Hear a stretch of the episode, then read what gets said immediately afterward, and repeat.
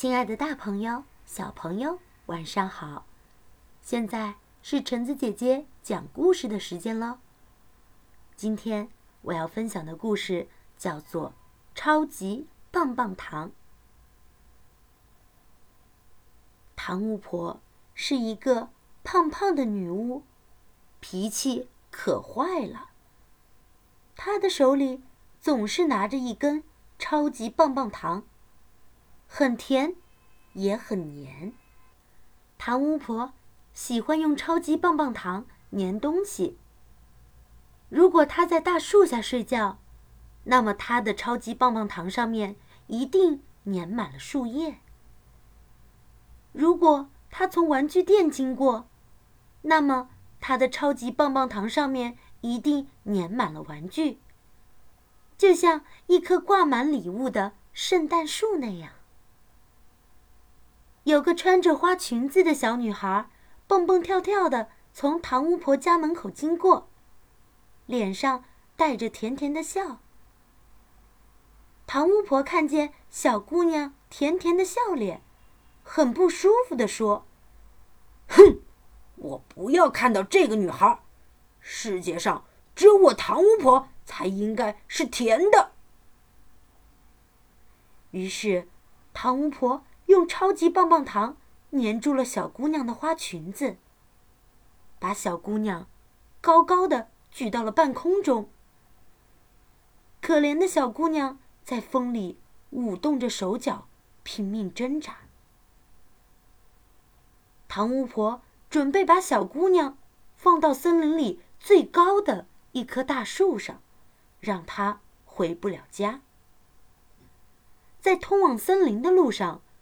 糖巫婆经过了一间小房子，里面传来了甜甜的歌声。她停下了脚步，非常生气地说：“哼，我不要听到这样甜甜的歌声！世界上只有我糖巫婆才应该是甜的。”于是，她用超级棒棒糖粘住小房子，把它举到高高的半空中。房子里传出了惊叫声，里面有一群到野外来玩的男孩。唐巫婆决定把小房子也放到最高的那棵大树上，让小房子像鸟窝一样卡在树枝里。唐巫婆经过一条小河，河边的青蛙闻到她身上的香味儿，伸出长长的舌头。舔了舔他的红靴子，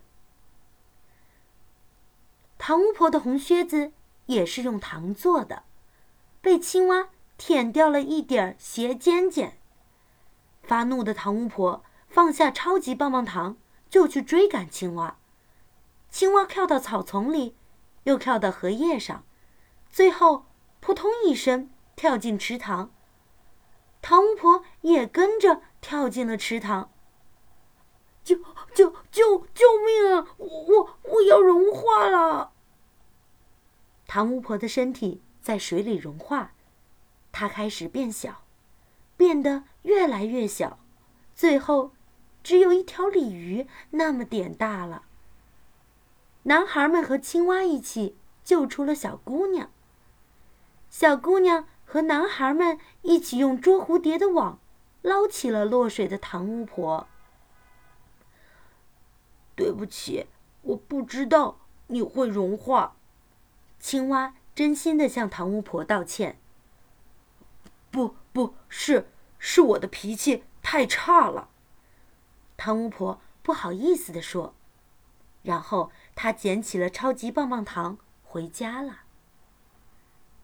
几天后，男孩们、小姑娘和青蛙都收到了糖巫婆寄来的礼物。好了，我们今天的故事到这里就结束了。